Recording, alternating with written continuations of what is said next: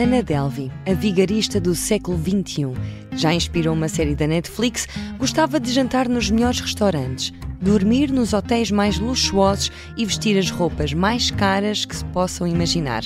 Mas existe alguém que consiga fazer isto tudo e ainda assim não gastar um único cêntimo? Existe, pois, e vamos saber um pouco mais sobre ela no quarto episódio de Entre Lentes, com o apoio da Alberto Oclista. Este é o espaço onde analisamos a história de alguns dos maiores vigaristas de que há memória e a nossa protagonista de hoje é Ana Delvi. Coloque os óculos porque a análise a esta vigarista vai começar.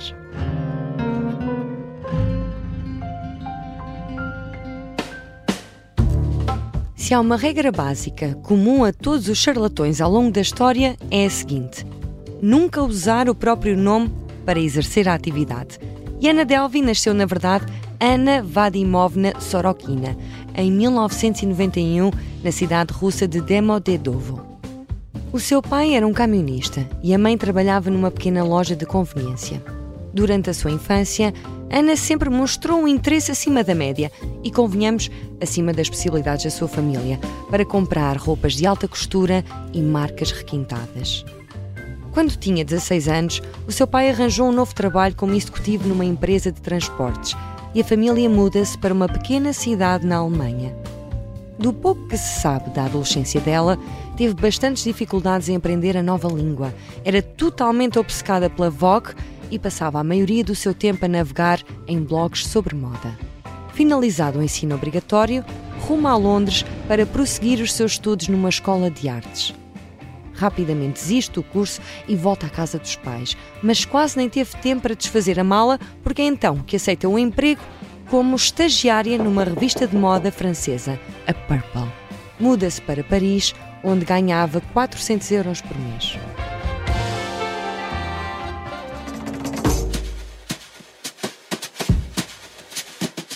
Apesar de não ter uma relação muito próxima com os pais, ainda mantinha contacto com eles, porque o seu salário não chegava para os custos e aprendeu desde cedo a importância de manter sponsors.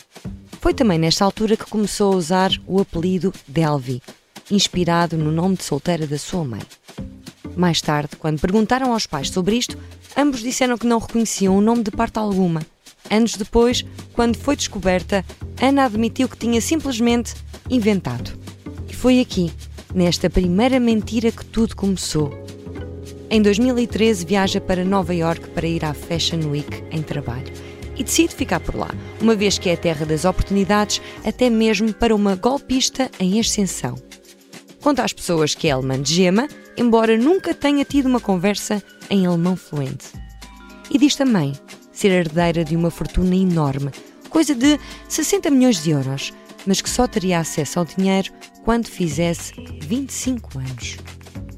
Dentro da lógica fake it until you make it, passou a ser presença regular nos círculos da elite, porque, aparentemente, a lei da atração funcionava para ela e rapidamente passou a integrar vários grupos de privilegiados que tinham o lifestyle que ela tão bem conhecia das revistas, da Vogue. Para alguns dizia ser filha de um barão do petróleo, para outros a história que contava é que o seu pai era um diplomata alemão importante. Chegou também a comentar que os Delvi eram lendas do mercado das antiguidades e, noutras vezes, garantia que a sua família tinha ficado milionária no negócio dos painéis solares. Para Ana, a criatividade não tinha limites passou a viver a maior parte do seu tempo em hotéis de cinco estrelas com tudo a que tinha direito, protegida dos pingos da desconfiança pelo guarda-chuva da influência, porque percebeu que mais importante que pagar room service é ter amigos que conheçam os donos. E mesmo quando um ou outro membro do staff apertava um pouco mais com ela, tinha sempre preparada uma nota de 100 dólares para dar como gorjeta. E assim saltava de hotel em hotel, alegando que assim que os problemas burocráticos da transferência da sua herança da Alemanha para os Estados Unidos ficassem resolvidos, saldaria a sua dívida. Palavra de Ana Telvi. Ainda dentro desta aura de pagamento a prazo, começou a organizar jantares para os seus grupos em restaurantes premiados, a vestir Yves Saint Laurent, a ostentar malas Gucci, onde guardava provavelmente a sua identidade real. Conseguiu viver durante uns tempos sem pagar renda na casa de Billy McFarlane, o criador do Firefest, o que só prova que merece o lugar no pódio dos burlões, porque uma coisa é vigarizar pessoas comuns, outra é vigarizar um vigarista e ele nem reparar. O mais curioso é que Ana fazia questão de colocar frequentemente estas voltitas no carrossel do mundo da moda e das celebridades, aonde? No Instagram. A ideia dela era abrir uma galeria de arte com os melhores chefes a cozinhar, shows exclusivos de artistas e exposições mais em voga. Tudo isto na Church Missions House, um complexo gigantesco de seis andares que ela pretendia comprar. Para conseguir empréstimos e patrocínios, criou extratos bancários falsos. Sabem onde? Adivinharam? Microsoft Word, que comprovavam a sua riqueza e fazia vários pagamentos através de cheques sem cobertura. Fretou jatos privados, passeou pela Europa como uma estrela de cinema e conduziu carros topo de gama. Num período de apenas 10 meses, ela enganou pessoas, empresas e até bancos. Rachel Williams, uma das suas vítimas e mais tarde peça fundamental na detenção de Ana, conta que recebeu um convite para fazerem uma viagem a Marrocos.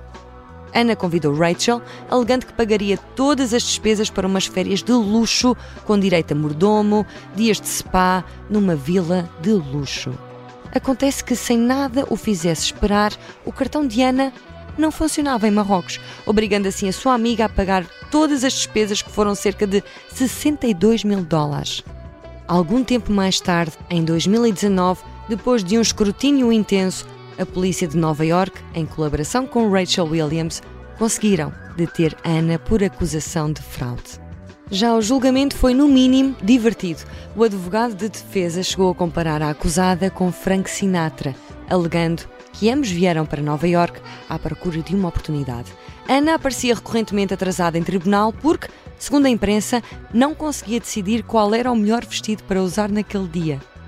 Com dívidas no valor de 265 mil dólares, o júri considerou-a culpada de oito acusações, incluindo furto em segundo grau, tentativa de furto e roubo de serviços. Em 2021, seis semanas depois de ter saído em liberdade condicional, foi novamente detida por violar as leis da imigração, uma vez que o seu visto tinha expirado enquanto ainda estava na prisão. Finalmente, um ano depois, foi colocada em prisão domiciliária com confinamento obrigatório e pulseira eletrónica. A sua história despertou o interesse de vários órgãos e plataformas de comunicação. Foram feitos podcasts, livros, séries, teatro baseadas na sua vida e a Netflix tem até uma série chamada Inventing Anna, onde ela própria foi consultora. E, para além de criar um podcast próprio e escrever um livro sobre a sua experiência, especula-se ainda que haverá um reality show sobre ela mesma, onde Ana Delvi será a estrela e seguirá o seu dia a dia depois da prisão. Portanto, para concluir, com 32 anos, Ana Delvi, ou Sorokina, tem agora um futuro de possível sucesso financeiro no mundo do entretenimento que poderá cobrir todas as suas despesas e, quem sabe, lançá-la no mundo da moda e das artes, sem precisar de esconder a sua identidade real. É talvez o primeiro caso de fake it until you get arrested and then you make it. É talvez o primeiro caso de fake it until you get arrested and then you make it. Este foi mais um episódio de Entre Lentes. Pode ouvir em observador.pt e também nas plataformas de podcast.